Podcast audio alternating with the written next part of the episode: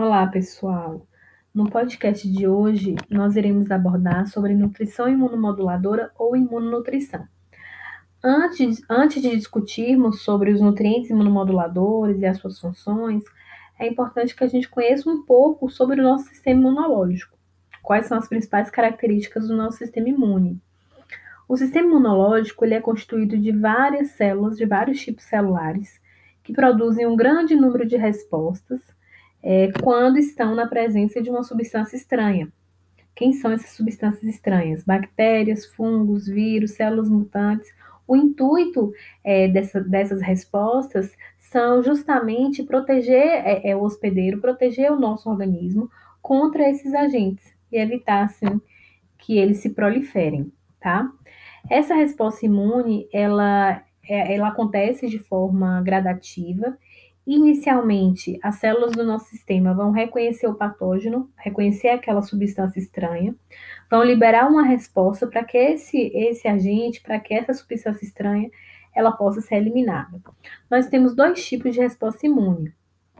A primeira resposta é a resposta inespecífica ou resposta inata, que é a nossa primeira linha de defesa. Na verdade, a gente tem essa resposta inespecífica ou resposta inata, também chamada de imunidade inata, desde o nosso nascimento, né? E nesse tipo de resposta, é, a gente não consegue ter memória para diferentes tipos de micro-organismos. É sempre uma mesma resposta. É a nossa primeira linha de defesa. Então, quem são essas células que estão envolvidas nessa resposta imune, nessa resposta inata? É, macrófagos, neutrófilos, eosinófilos, basó, basófilos, células natural killer, são células que vão emitir uma mesma resposta independente do tipo de microorganismo. Uma segunda resposta é a resposta adaptativa ou resposta adquirida. Nesse tipo de resposta, no, nesse tipo de resposta, normalmente o organismo ele adquire essa resposta ao longo do tempo, na presença de um organismo invasor. Aqui na resposta adaptativa, ou resposta adquirida, é, existe memória, ou seja, existe uma resposta diferenciada considerando diferentes tipos de patógenos. Então, para cada patógeno, o organismo vai liberar uma resposta.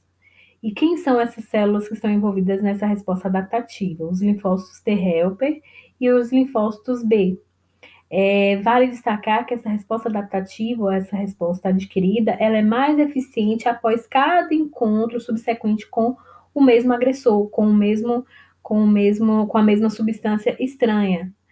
Né? Ela entra, é, normalmente essa, essa resposta adaptativa, ela vai entrar em ação quando a resposta inata ou quando a resposta inespecífica, que é a nossa primeira linha de defesa, não é suficiente para eliminar os micro-organismos, né, as substâncias estranhas os patógenos.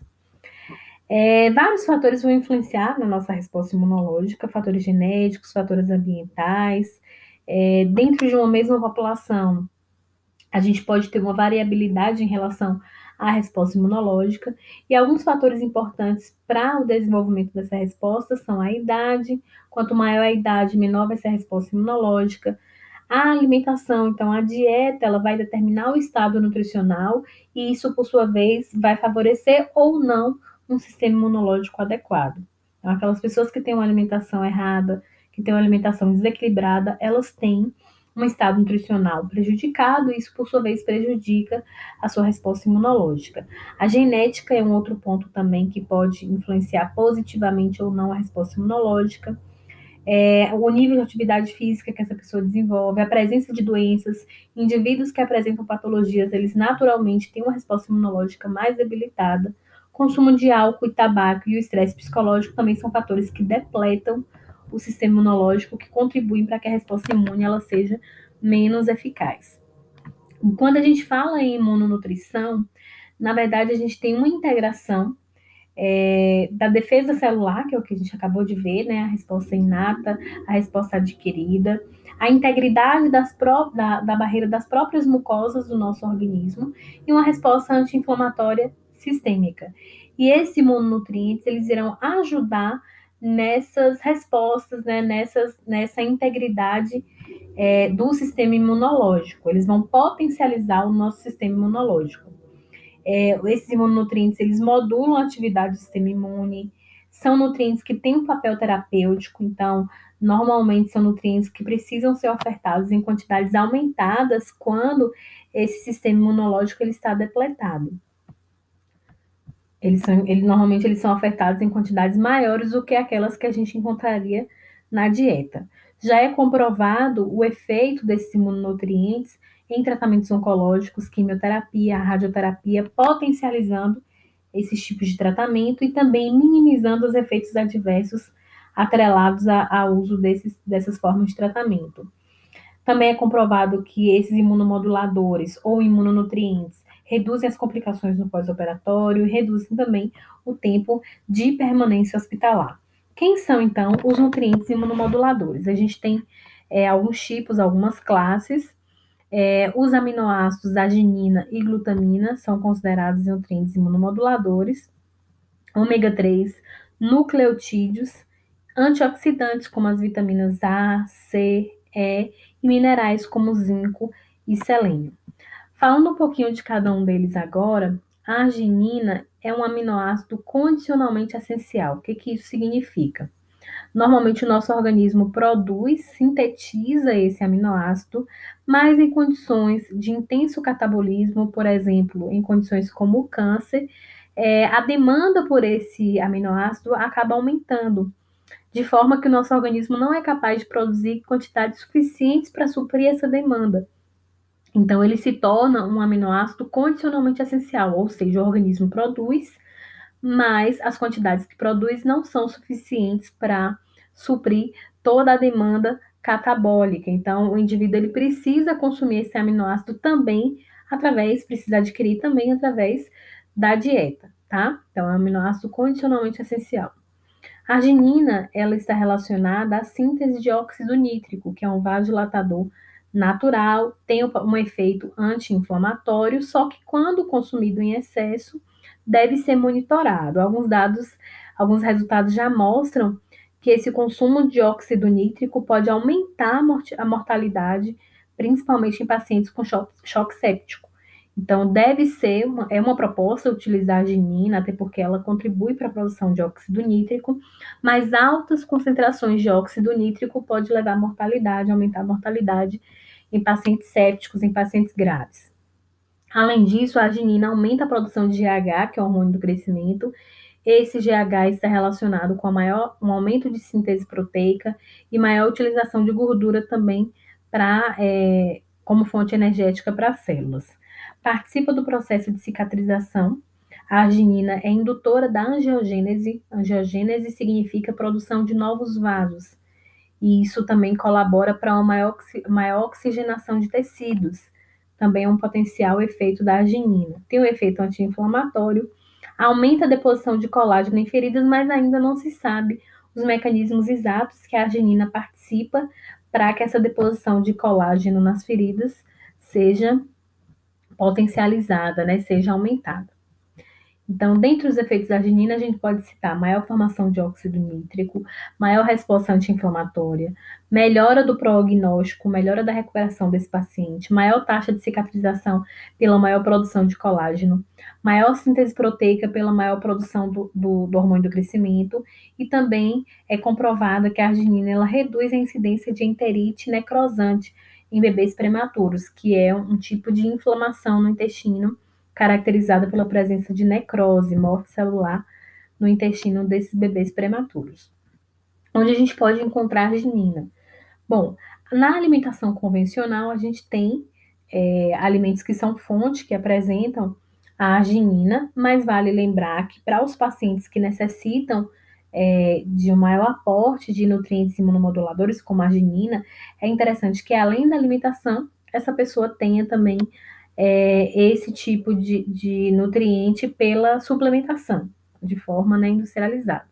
Então, as fontes alimentares da arginina são alimentos de origem de fontes de proteína, né? Como carne, leite, ovos, frutos do mar, soja, amendoim, grão de bico, lentilha e outros alimentos, como vegetais, frutas, Dentre as frutas, a gente pode destacar abacate, uva, kiwi, melancia, morango, também amêndoas, avelã e castanha de caju são boas fontes de arginina. A arginina ela também pode ser ofertada de forma industrializada, como eu falei, na forma de módulos. Lembram que módulo é um nutriente isolado, então a gente pode ter arginina em forma de módulo e esse módulo pode ser adicionado na alimentação oral para um paciente que utiliza suplementação, mas também em dietas interais pode ser utilizado também. A glutamina é um outro aminoácido também condicionalmente essencial. Nosso organismo produz mas em condições de alto catabolismo é necessário adquirir esse aminoácido através da alimentação, através da suplementação. Favorece o sistema imunológico, como arginina, ajuda a preservar a função intestinal, aumenta a produção de glutationa. A glutationa ela tem uma ação antioxidante. Na verdade, a glutationa é produto da conversão de glutamina em glutamato e posteriormente em glutationa. A glutationa ela tem esse efeito de proteção das células contra a oxidação. É um tripeptídeo formado por três aminoácidos: cisteína, glicina e ácido glutâmico. Além disso, a glutamina diminui os efeitos colaterais do tratamento radioterápico e quimioterápico. Os pacientes oncológicos que utilizam a glutamina, eles conseguem responder melhor à intervenção aos tratamentos quimio e radioterápicos e também eles apresentam menores efeitos colaterais pelo uso desses tratamentos.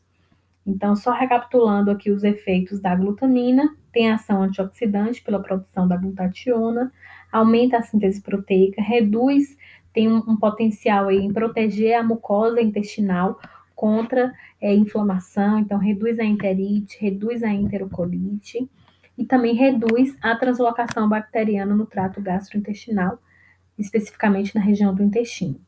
Temos também fontes alimentares da glutamina, fontes de origem é, animal e vegetal, por exemplo, carnes, peixes e ovos, derivados de leite, feijão, fava, ervilhas, repolho, beterraba, espinafre, couve e salsa são as principais fontes. Mas também a gente tem os módulos de glutamina, que são, podem ser ofertados para pacientes que utilizam a via oral, como também para pacientes que utilizam a dieta interal.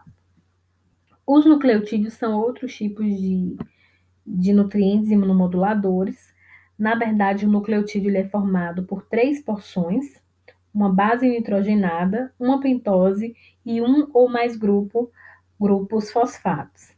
Quem são esses nucleotídeos? DNA e RNA. São extremamente importantes para sintetizar proteínas, participam da formação é, de ATP, contribuem para a homeostase do sistema imunológico e também melhoram a cicatrização. Dificilmente nós encontramos os nucleotídeos em fontes alimentares. Normalmente eles vão estar, eles vão estar disponíveis é, em suplementos alimentares, em fórmulas infantis, ou mesmo alguns suplementos que apresentam mais de um tipo de imunonutriente podem apresentar os nucleotídeos, mas eles são importantes também nesse processo de é, melhora, de potencialização do sistema imunológico. É, existem alguns suplementos que vão trazer esses nucleotídeos, mas normalmente trazem os nucleotídeos associados a outros imunomoduladores, como por exemplo arginina, glutamina, ômega 3 ou outros nutrientes é, antioxidantes. Os ácidos graxos ômega 3 também são considerados nutrientes imunomoduladores. É, eles são eles são nutrientes, né, são considerados nutrientes essenciais, ou seja, nós só conseguimos ômega 3 através da dieta, através da alimentação. Nosso organismo não consegue produzir ômega 3, então por isso que a gente precisa de fontes alimentares que tenham ômega 3. Esses, esse ômega 3 ele interfere na diferenciação celular, no crescimento tumoral, então é importante para pacientes oncológicos, auxilia na potencializa os efeitos de medicamentos quimioterápicos, age sobre a resposta inflamatória imunológica e também é, inibe a proteólise e a perda de massa muscular por pacientes desnutridos e melhora a caquexia, que é normalmente uma desnutrição exacerbada, onde o paciente, além de perder massa muscular, perder massa gordurosa, é um paciente que apresenta uma apatia muito evidente, uma fraqueza muito evidente.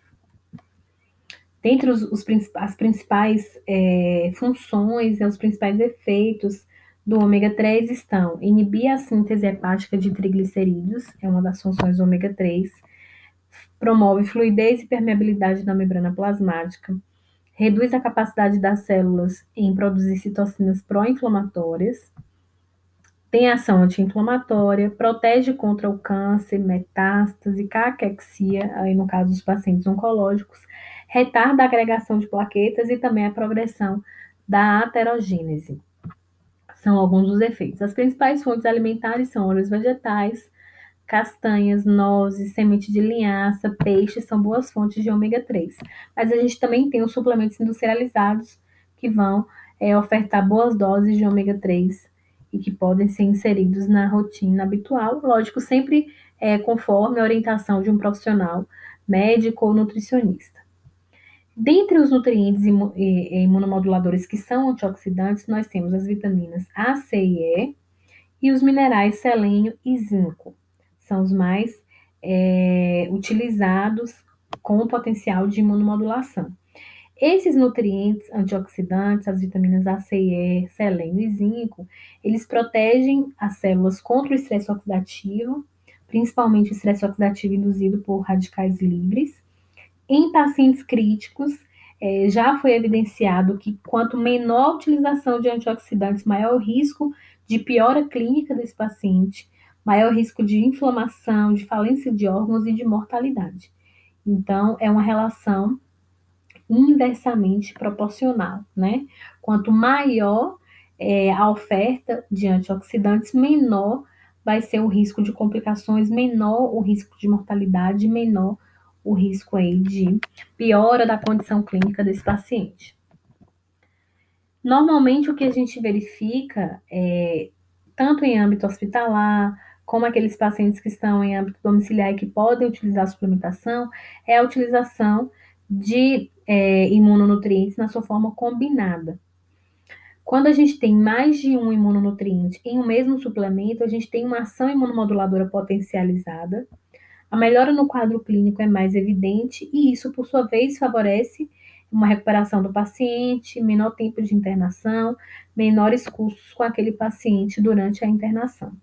Então, o ideal é procurar realmente suplementos que tragam essa combinação de imunomoduladores, quando não possível, ofertar os imunonutrientes na sua forma de módulo, na sua forma isolada, mas o importante é não deixar de realizar esse monitoramento, o importante é não deixar de realizar a prescrição desses tipos de nutrientes que têm um potencial benéfico sobre o sistema imunológico, tudo bem? Então, nós vamos complementar essa aula na quinta-feira, na aula ao vivo. Eu aguardo vocês.